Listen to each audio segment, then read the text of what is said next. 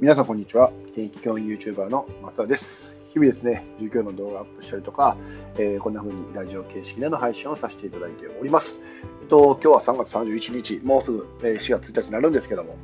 えー、っと、また新しいね、新年度に向けてということで、えー、ちょっとワクワクしながらも、え今日もラジオを配信していきたいなと思います。で今日はですね、ちょっと最近掴んだ感覚というか、えっと、あ、2つありますね。1つはですね、あの、まあ、最近本読み出したんですよね。で、本読み出したついでにですね、えっと、まあ、面白い、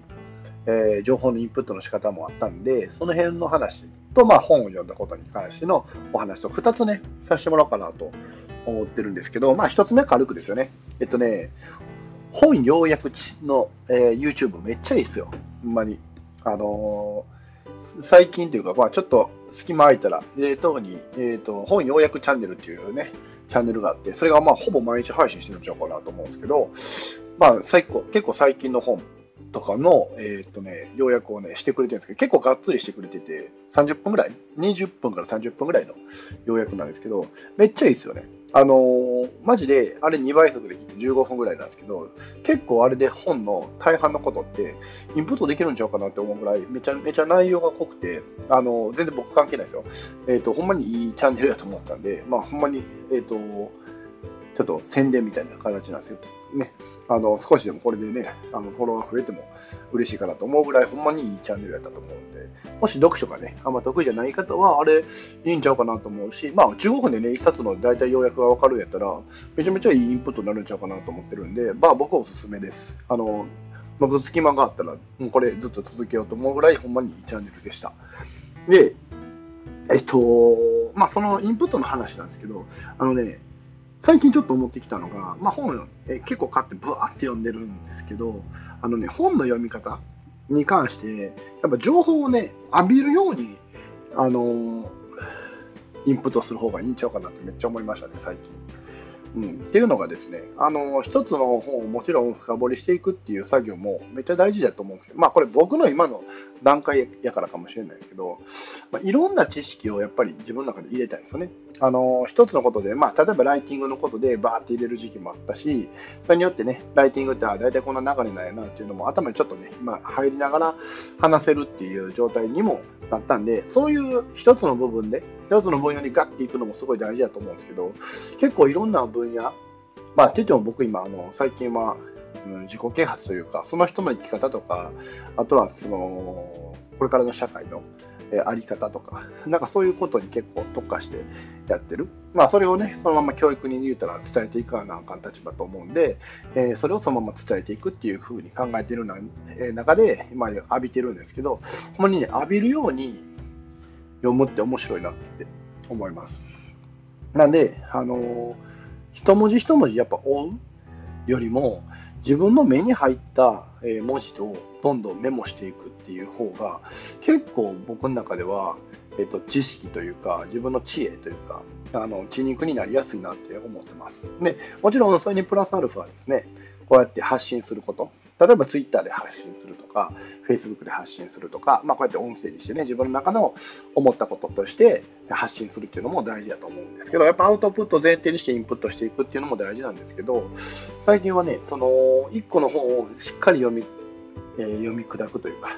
読もうと思うよりも、なんかいろんな本をとにかく浴びまくる方が結構面白いなって思ってて、うん、なんか今の僕の感覚なんですけどね、そっちの方が結構、しかもそれがね、繋がってきたりするんですよね。まあ、それが、ちょっともしかしたら僕の脳の 思考回路というか、ちょうど抽象、え抽象化させること、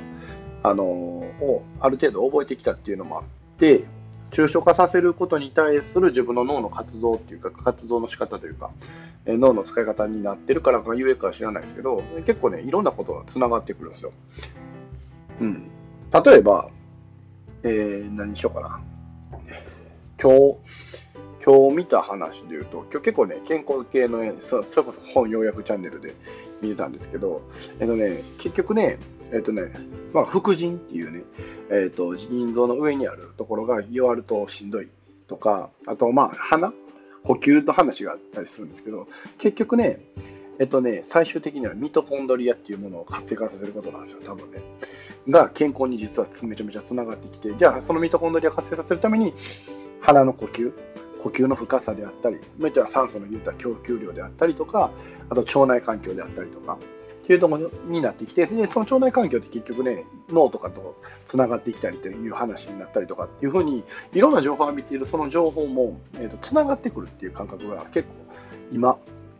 あって、だから逆に言えば、情報を浴びまくってるからつながってるわけで、これが浴びな浴びまくらなかったら繋がらなかったりすると思うんですよね。だから、今自分の中ではつ、えー、浴びまくってる方がすごく面白いなっていうふうに感覚としてはなってます。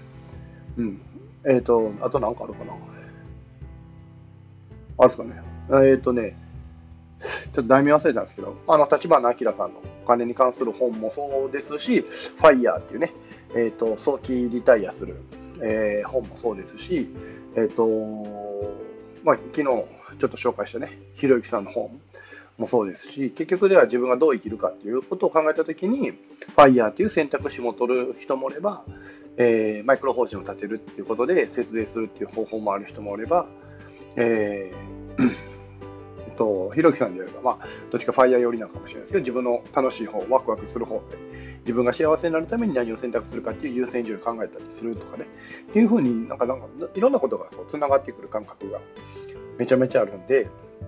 この情報を浴びた方がいいよねっていうのお話でした、今回。うん。あの僕、まあ、それ以外にですね、あのオンラインサロンの方でも、えっと、インプットさせてもらってて、まあ、あとはですね、やっぱりアウトプットする機会っていうのは自分の中で作る必要はあるかなとは思うんですけど、情報を浴びまくった方がいい。だから、うん、100%理解しようっていう考えよりも、ほんまに自分の目についたことをどんどんどんどん、